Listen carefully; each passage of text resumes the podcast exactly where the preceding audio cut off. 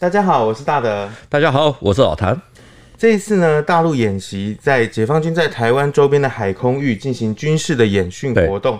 那有些新闻媒体说，这次是第四次的台海危机。军方发布的影片呢，标题叫做“坚韧之岛”。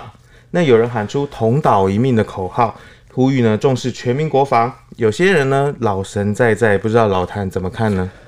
我们频道主要是在说一九四九年前后，既然这个时间点有人喊出了哦，也就提到了同岛一命，所以我们就从这句话来看，一九四九年之后，在两岸军事对峙紧张的时期，曾经发生过真实版的同岛一命。那就是第一次台海危机所发生的一江山战役。那个时候呢，一江山的事迹被高度的报道。最有名的是在开打之前，指挥官王生明带领弟兄一百五十人写的血书。在苦战之后呢，王生明最后向大陈防卫部通话表示，要把最后一颗手榴弹留给自己。随后就引爆了手榴弹。在一九五五年一月二十二日那天的报纸说，守军七百二十人全部的壮烈牺牲，都打到了最后一个人。现在虽然说很多人都已经不知道一江山，可是呢，在这个不到两平方公里的小岛，它所发生的这一段时间，却影响台湾非常的大。这七百二十名的守军全部都战死，这还真的是同是那个时候的媒体说的，对，嗯。一江山战役，老谭有访问过知道这段历史的一些老兵伯伯。我没有访问过哈，不过有访问过差点上去的老兵哈，因为他们那个时候在大陈岛，像是有一位耿道兵耿伯伯，他说他们那时候在上大陈，用望远镜来看却无法增远啊，眼睁睁的就看到一江山的陷落。那个时候呢，一江山失守之后，在上面的炮火就可以直接打到。大陈，蒋介石呢，本来是要计划继续的坚守大陈，可是因为这里这个时候呢，已经没有制海权，也没有制空权，所以国防部长俞大维那个时候就劝说，不可守，不能守，不必守，就是要把兵力集中在金门马祖。后来老蒋终于改变了心意，执行了金刚计划，在一九五五年的二月啊，由美国第七舰队来协助大陈岛上面的居民还有国军撤退。这个出现同岛一命的一江山战役发生在第一次的台海危机，没错。那对现在的人来说，尤其对我们来说，也应该蛮陌生的。是不是有相关的史料书籍有比较详细的记载这段的战役？一九四九年之后，国共在大陆沿海的一些小岛，就是互相有攻有守。可是真正做到同岛一命的，或者说多数人同岛一命，大概就真的只有一江山战役。所以呢，那个时候军方很罕见的印行了一本很厚的书《一江山殉职将士忠烈录》，真的是很厚的一本，从指挥官到小兵哦，把每一个人的照片还有他们的籍贯全部都记录下来。我们如果有机会翻这本书哦，你会发现到这些基层的士兵绝大部分都是浙江人。这本书题字的是罗烈上将，是王生明他以前在大西南在西康打游击的长官。我们前几提到建村的由来啊，就是当年新建建村有换取军队忠诚度的目的，让前方的将士可以安心。所以一江山失守之后呢，立刻在今天的新北市中和这个地方呢，新建了一江新村来给遗属居住。同时呢，蒋宋美龄也新建了设置的华兴育幼院来照料遗孤。同时呢，为了纪念指挥官王生明呢，在高雄凤山陆军官校的旁边呢，也有一条王生明路。台北华兴育幼院养德大道下来，就可以直接接着志诚路，这也是纪念王生明，因为他的字是志诚。我很好奇哦，军人殉职应该是要，我们的确是要给他高度的尊崇，但是其实很少见到军人是南北都以他的名字对来命名。那而且还是主干道，像王生明路，我们知道他就是在那个陆军官校啊，凤山部校那那个很很重要的，我在部校服役过。那规格如此之高，其实真的是很罕见的。因为呢，一江山战役它的规模虽然不大，时间不长，台湾说历经了六十一个小时又十二分钟啊，大陆是说十八日发动啊，十九日结束啊，可是对国共两边呢都有很大的影响。因为呢，在一江山战役结束没有多久，同年的一月二十九日，美国国会就通过了福尔摩沙法案哦。那授权总统艾森豪可以出兵保护台湾，还有周边的岛屿。接着在二月九日呢，美国参议院就又通过了中美共同防御条约。王生明将军的儿子啊，王应文他已经过世了，在生前的时候曾经说过啊，这场战役呢，证明了中华民国的部队啊有这种奋战的精神，战到最后一兵一卒，这才感动了美国。用这么多将士的生命换取来这个当时的美元哦。对。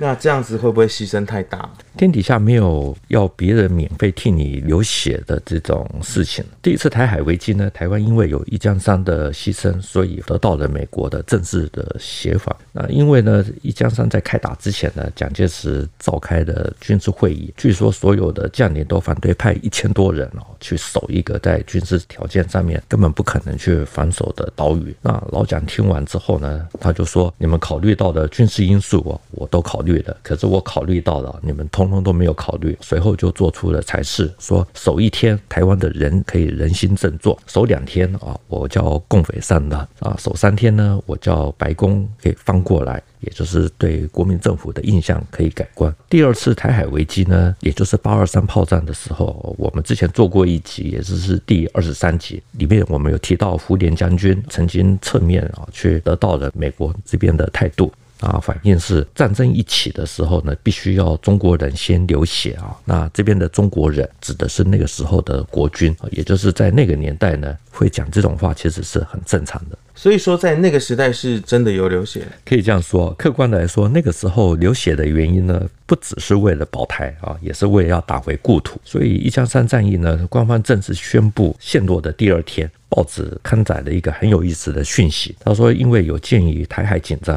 啊，那个时候联合国建议啊，就两边停火。可是呢，台湾这边说，我将坚决反对，而且还说会尽力的照料一江山的遗属。不过呢，过了六十年啊，到了二零一五年，国防部那个时候曾经举办了一江山战役六十周年的纪念会，那个时候马英九也有出席，还出了一本书，是纪念一江山战役六十周年。这本书呢，有一个副标是。爱与和平，所以我们也可以看得到，就是从坚决反对停火到爱与和平，又到现在的台海第四次危机，可以看得出来，两岸的这种变化其实是令人非常的有感。老谭刚刚有提到一江山战役，官方正式宣布一江山陷落的第二天，对，报纸上面呢马上就写了联合国有提出两边停火的建议。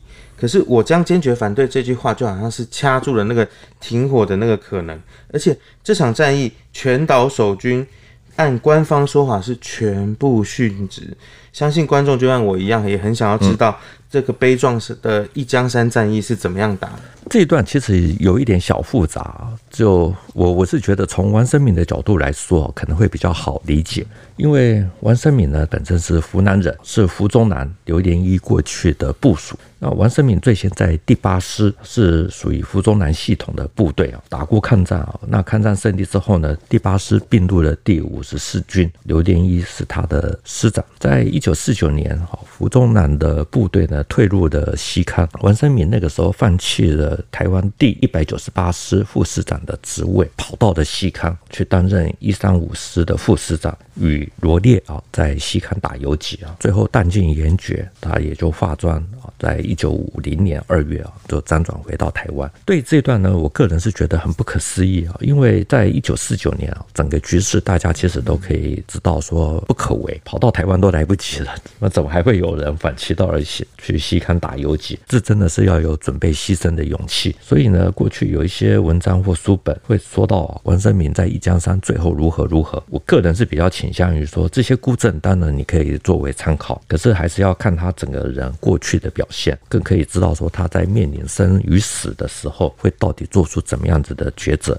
总之呢，后来王生明在一九五零年二月来到台湾，他又追随胡宗南到浙江沿海的这些岛屿去打游击。像这样看起来啊，王生明的身体里面流的是那种不惧危险、愿意打仗冒险的这个血液，对，才会在当时国军已经很不利的氛围下，数次的反其道而行，然后才反而进前线去打游击。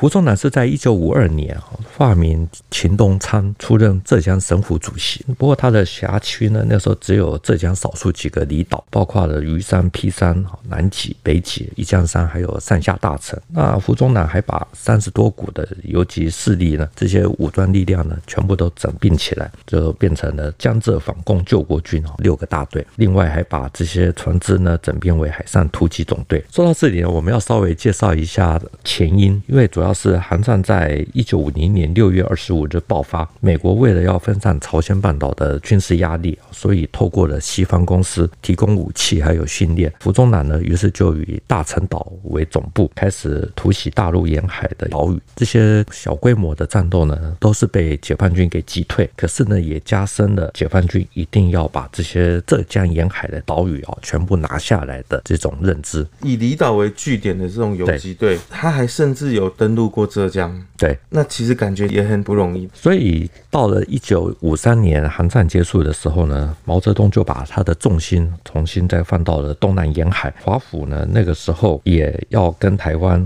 重新加强关系，所以就公开探讨要签订共同防御条约。同一个时间点呢，蒋介石也改派了陆军第四十六师的刘连一中将取代了胡宗南，同时担任大陈防卫司令部的司令官，等于是说正式的把正规军派到了大陈岛。这位大陈防卫司令官刘连一是谁？老谭刚刚已经提到他的名字好几次了，他也是一位国军的名将。是没错，这位刘连一呢，他以前打过登不岛大捷啊，是真的是打得不错。我们以后有机会可以讲这一段。他因为打了这一场呢，所以在韩战爆发的时候，根据那个时候国民政府派驻南韩的大使邵玉林，他在使韩回忆录里面提到，蒋介石那个时候初步啊，想要派三三个师去朝鲜半岛，派遣军司令呢，那个时候老蒋想要的是由刘连一来出任。总之呢，韩战啊让国民政府转危为安。可是韩战结束以后呢，台海危机就开始了，主要就是因为我们刚前面提到的，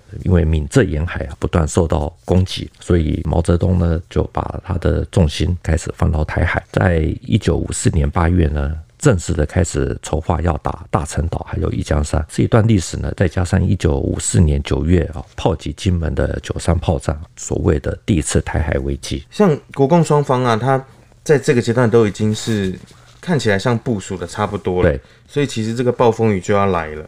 那这个时候。我们这个主角王生明他到底在哪里？刘连一他在接手大陈岛的防卫之后呢，他在一九五四年的十一月把王生明调为一江山的司令啊，因为他是第五届陆军战斗英雄的第一名，经验丰富。那一江山呢，我们在这边简单的介绍一下它的地理位置啊，它是位于台州湾椒江口。这个岛呢很特别，它分为两个部分，称为南江山和北江山。那两个岛呢相距大概有隔着两百公尺。不算是海峡的海峡。那虽然说这是一个错尔小岛，可是是大陈岛的前哨。整个岛呢，全部都是悬崖峭壁，岸高从十到四十米，通通都有，真的是易守难攻。不过呢，生活条件很差，所有的用水啊，都全部都要从大陈岛送过来。不过呢，在西方公司的协助下呢，一江山它先后构筑了永久性还有半永久性的地堡。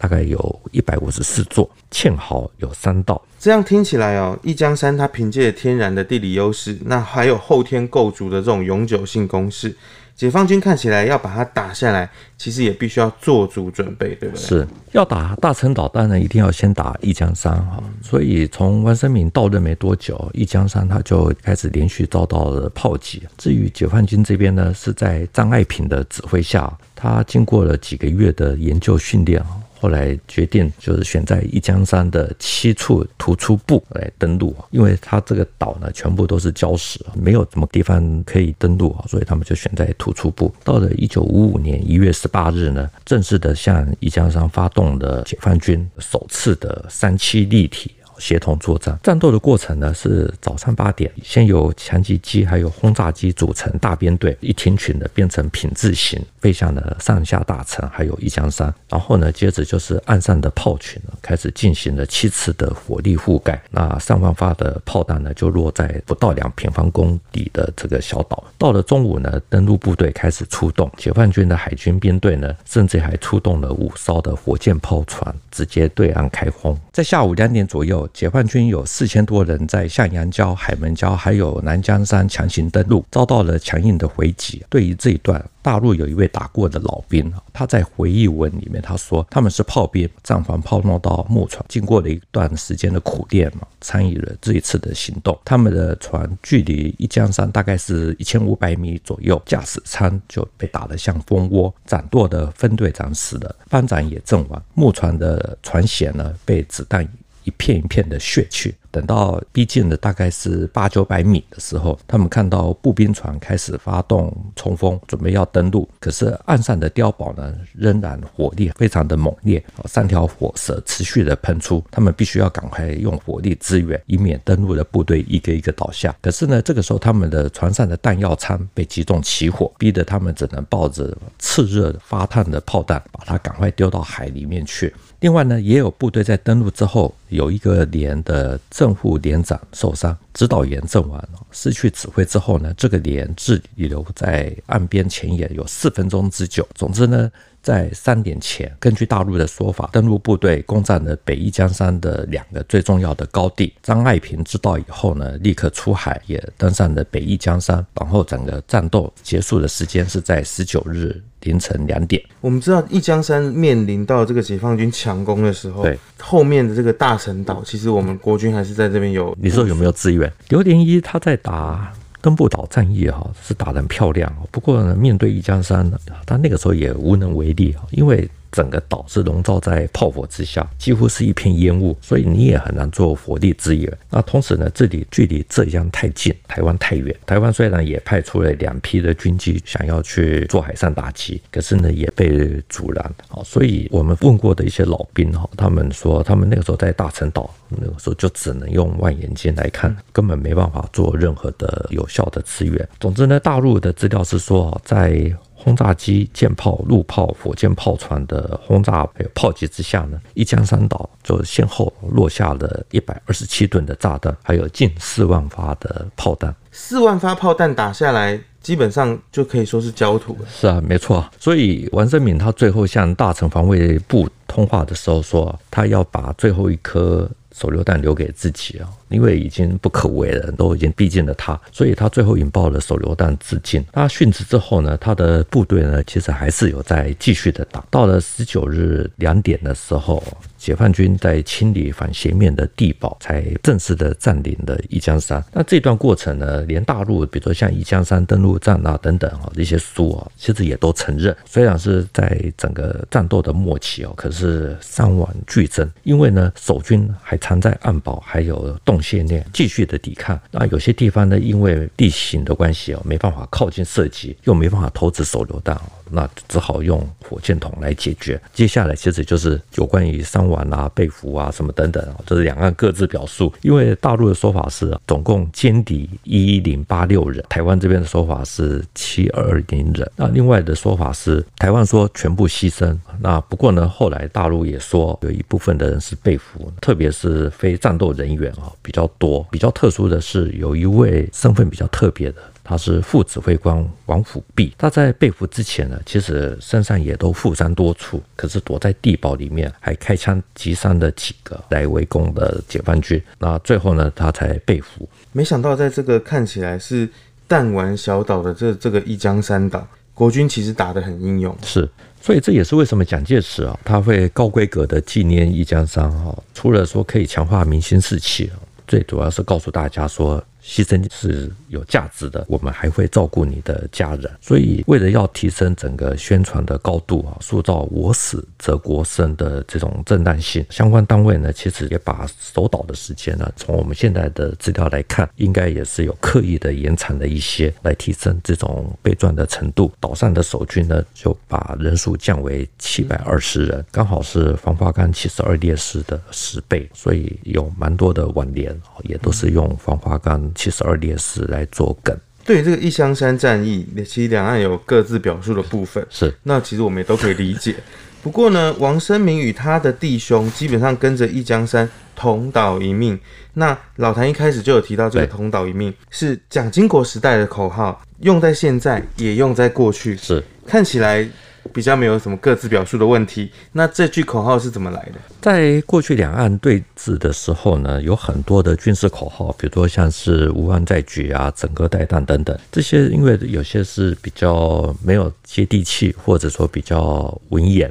能够被流传下来的哦，变成流行语，甚至于用来作为政治动员、军事动员，或者说疫情的时候用来宣传，大概就只有蒋经国时代一九七六年出现的“同岛一命”。前两年我们知道，就是国际桥牌社很夯的时候，也曾经提过“同岛一命”。有一些媒体有报道说这句话的来源，报道内容大概主要是说。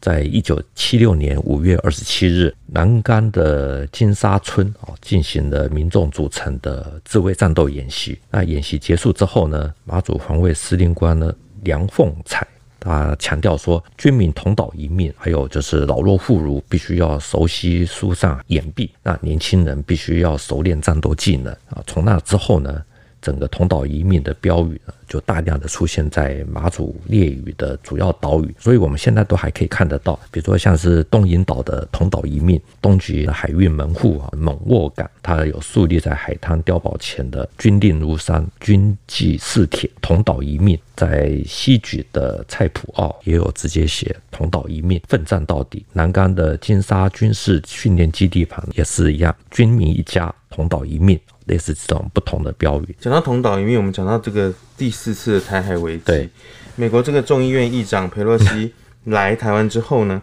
大陆的这个军事演训、经济反制这种对台的行动铺天盖地，未来这个两岸局势升温是势在难免呐、啊。那老谭怎么看最近这个所谓的第四次台海危机？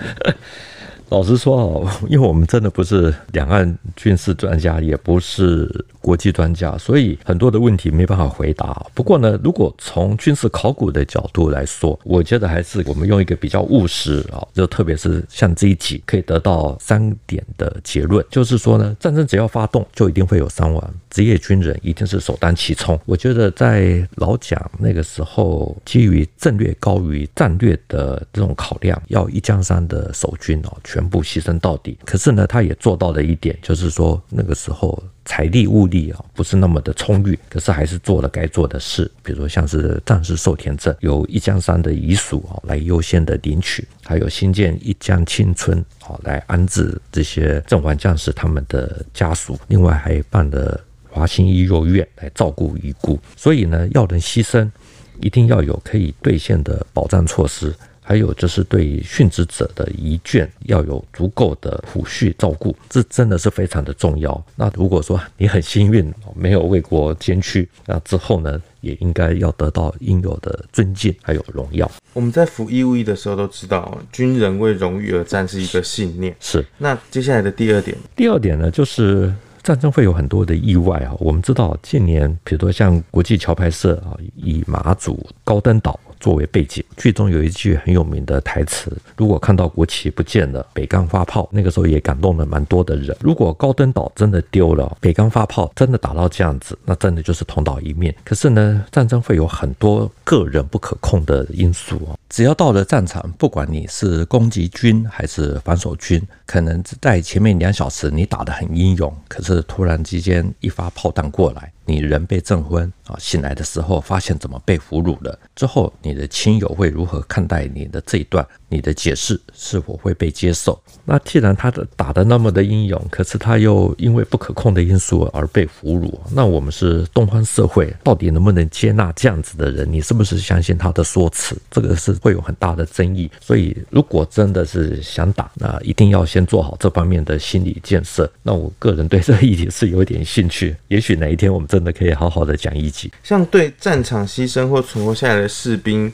还有他的家属做抚恤啊，或者说对被俘者，就是刚刚老谭强提到的这个他的这个舆论的这个观点。对，除了这个之外，那还有第三点，你刚刚想要提的是，我觉得其实战争它就像地球板块的错动哦，难以避免。可是呢，板块不会天天错动，能量释放以后呢，一定会有稳定期。那这就是和平。等到战争过后，我们要如何智慧的大家彼此之间的面对面，也要做好心理准备。王三明将军在殉职之后呢，他的独子王应文。在一九九七年，跟十多位的遗族一起登上了一江山哦，就各自祭奠。那他还把指挥所的附近的几块石头带回台湾。那之后呢，他又两度到一江山啊，那还发现了刺刀、还有卡宾枪、手枪子弹啊等等，就仿佛回到了过去。最有意思的是啊，他有一篇文章是登在《龙关山周刊》，他里面写到说，指挥一江山战役的张爱萍，他的儿子啊张翔，在他访问北京的时候。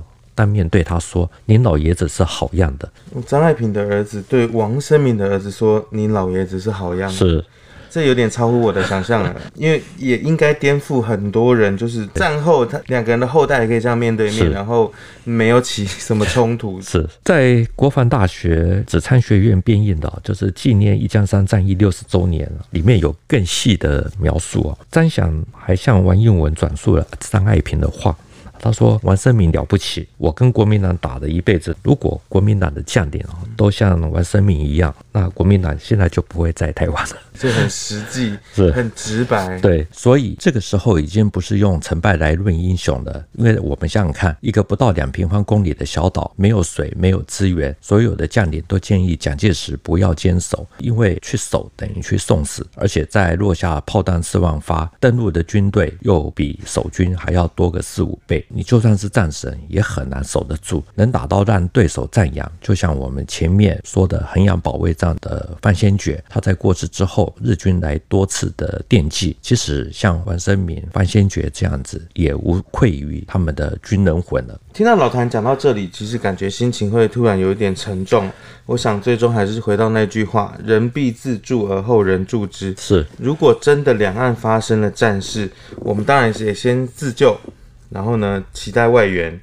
这中间，这个一江山其实就是很好的例子。对，对，就是这中间呢，一定会有某些阵地或者是某些战役会可能需要有人要担这种棋子，像一江山的这种 角色，可能或许有些人会高喊同岛一命。那有些人呢，我们相信一定会提前的离开。是。那所以，但是不管如何哦，就是我们还是希望，衷心的希望说，呃，这种战争是不要发生的。世界和平呢，还是我们比较期待的。那我们今天先说到这边，谈兵读武，新闻与历史的汇流处，军事是故事的主战场，只取一瓢饮，结合军事、历史跟人文的节目。喜欢的话，赶快订阅我们的频道。如果有建议的话，也欢迎在底下留言。谢谢大家。我们下次再见，谢谢大家，拜拜，拜拜。